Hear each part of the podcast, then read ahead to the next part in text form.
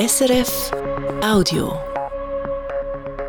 Regionaljournal Ostschweiz und Graubünden. Mein Name Anina Mattis. Bei den Wahlen gestern in der Gemeinderat der Thurgauer Gemeinde Thurndorf ziemlich durcheinandergewirbelt worden. Der Grund der geplante Windpark in der Gemeinde. Gestern sind gerade drei Windparkgegner neu in den Gemeinderat gewählt worden. Fabian Mohn.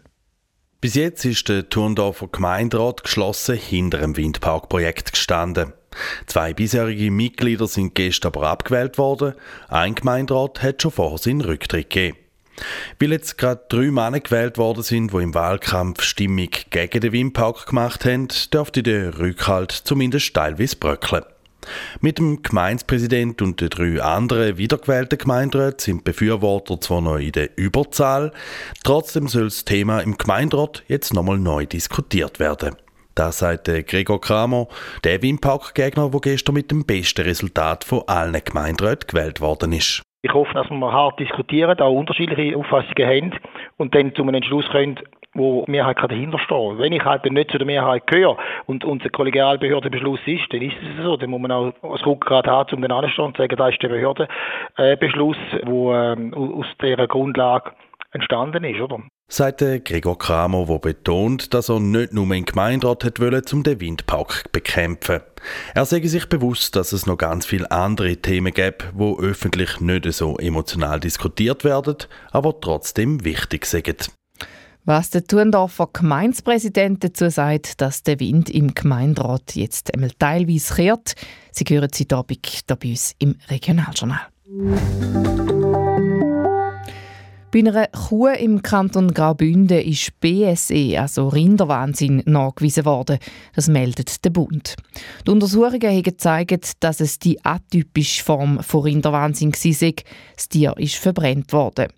Im Gegensatz zur klassischen BSE-Erkrankung können die atypische Variante spontan und ohne Zusammenhang mit Tiermehl im Futter auftreten, schreibt der Bund weiter.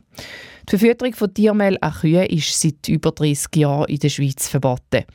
Der letzte solche Fall von atypischem Rinderwahnsinn in der Schweiz ist 2020 bekannt worden. Im Kanton Thurgau hat die Bevölkerung letztes Jahr leicht zugenommen. Die Dienststelle für Statistik vom Kanton Thurgau meldet einen Anstieg von 1,3 Prozent. Das sind rund 3600 Leute. Im Gesamten haben Ende Jahr rund 290.000 Leute im Kanton Thurgau gewohnt. Der Thurgau sagt damit einer von den Kantonen, wo im schweizweiten Vergleich ein relativ hohes Wachstum hat, steht in der Mitteilung. Von den Leuten, die neu in Kanton Thurgau zügeln, kommen die meisten aus Deutschland. Die ganze Gemeinde Glarus soll mit dem Glasfasernetz erschlossen werden. Das haben die technischen Betriebe der Gemeinde Glarus zusammen mit der Swisscom abgemacht. Karin Kobler. Schnelleres Internet für die ganze Gemeinde Glarus, das ist das Ziel. Und es soll schnell gehen. Bis Ende 2024 sollen alle Haushalte Glasfaser haben. Die Gemeinde Glarus ist mit dem Thema nicht allein. Viele Gemeinden beschäftigen sich damit, wie sie möglichst bald Glasfaserkabel zu den Leuten bringen können. Weil heute eine schnellere Internetverbindung auch mit mehr Leistung ein Vorteil für einen Standort ist. Für Firmen und Private.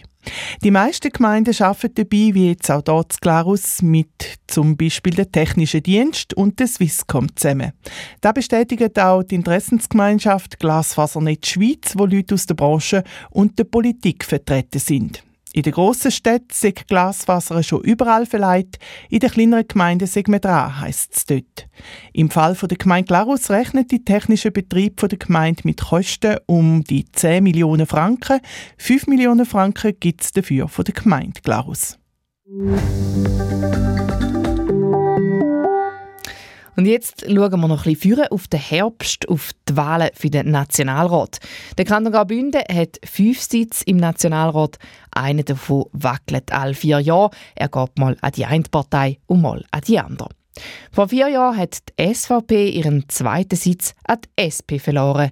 Das nicht zuletzt, weil die SVP allein im Wahlkampf gestiegen ist und keine Listenverbindungen mit den anderen bürgerlichen Parteien gemacht hat. Das soll in dem Jahr anders aussehen, hat der Bündner SVP-Präsident Roman Hug heute Morgen gesagt.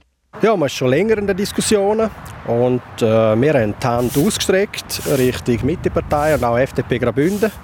Wir wollen eine bürgerliche Listenallianz, das wäre unser grosses Anliegen. Aber äh, wir warten jetzt auf die Antworten von den anderen Parteien. Die SVP Graubünden hat heute ihre zwei Listen für die Nationalratswahlen präsentiert. Zuvorderst auf der stärkeren Liste ist die bisherige Nationalrätin Magdalena Martullo. An zweiter Stelle die Churer Kantonsparlamentarierin Sandra Adank. Zuvorderst auf der zweiten Liste steht der Thomas Roffler, der Präsident vom Bündner Bauernverband. Regionaljournal Ostschweiz und Graubünden, das war unser Mittagsjournal. Das nächste Mal gibt es heute Abend um halb sechs hier auf SRF 1. Das war ein Podcast von SRF.